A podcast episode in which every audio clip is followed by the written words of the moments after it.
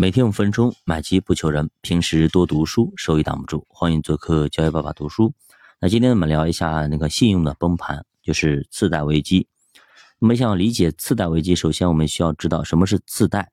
次贷其实就是次级按揭贷款的简称，指的是给信用状况、收入、实力等各方面条件比较弱的个人提供的按揭贷款。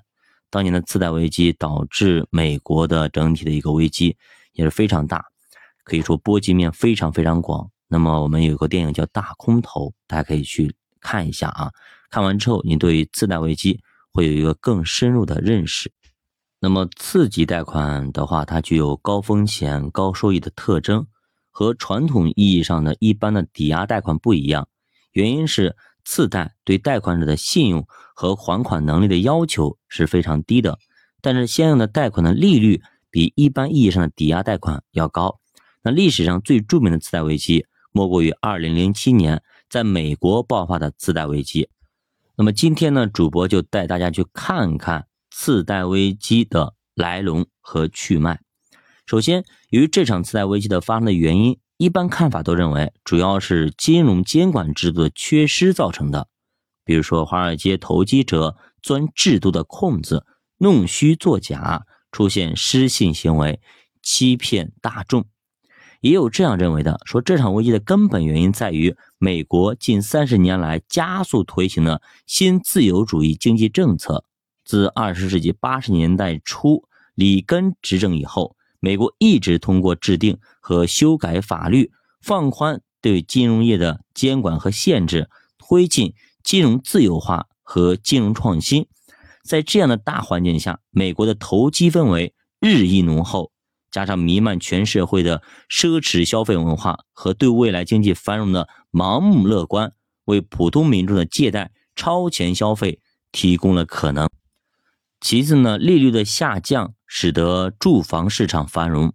两千零六年之前，美国为刺激经济发展实施低利率政策，使得住房市场持续繁荣。房地产一片向好，随之而来的是美国的次级抵押贷款市场也迅速崛起。众所周知，在美国贷款是非常普遍的现象，美国人基本上都是长期贷款。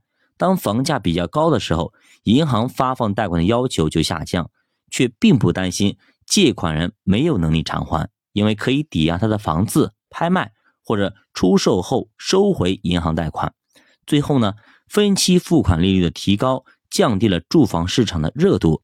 当美国短期利率提高以后，刺激贷款利率也大幅上升，购房者还款压力越来越大，住房市场的热度就下降了。当借款人无力偿还贷款的时候，银行这方面直接把房子收回，然后出售。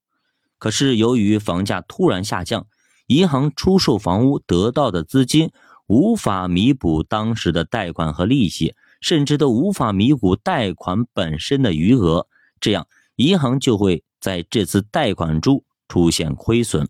少数几个借款人出现这种情况和问题还好，但是由于分期付款的利息上升，加上这些借款人本身就是次级信用贷款者，于是就造成了大面积、大量无法偿还贷款的借款人大面积停贷。正如上面所说，银行收回房屋却卖不到高价，大面积亏损，最终引发了这场次贷危机。主播稍微解释一下，比方说一套房子一千万，抵押贷款，首付三百万，还剩七百万给银行贷款，对吧？这个时候，那么你还着还着，其实你才还了，比如说你还了一百万，其实剩下你可能还要还个六百万到七百万，你加上利息，对吧？这个时候你还不上了。银行呢，把房子收回来，但这个时候房子降价贬值，只能卖五百万。其实你还欠银行可能八百万，那这个时候银行会亏两百万到三百万，对吧？就是这样一个意思。所以说银行收了一堆房子出来，这房子它又不是不是钱，它不变现能力会很差，它也不能吃，银行只能够低价出售。这个时候，那么银行就会出现亏损。好的，今天总结一下啊，美国次贷危机，它就是指两千零七年八月份。发生在美国的一场因次级抵押贷款机构破产、投资基金被迫关闭、股市强烈波动而引起的金融风暴金融海啸。这场次贷危机对于国际金融秩序造成了毁灭性的冲击和破坏，使金融市场产生了强烈的信贷紧缩效应，也暴露了国际金融体系长期积累的系统性金融风险。而这场起源于美国的次贷危机，甚至波及到全球，使得全球金融体系受到了非常大的影响。危机冲击了实体经济，毫无例外，中国也受到了次贷危机的影响。那么下节主播带大家了解一下金融泡沫和股市崩盘等等历史上有哪些大的金融事件。我们下节继续接着聊，就把读书陪你慢慢变富。我们下节再见。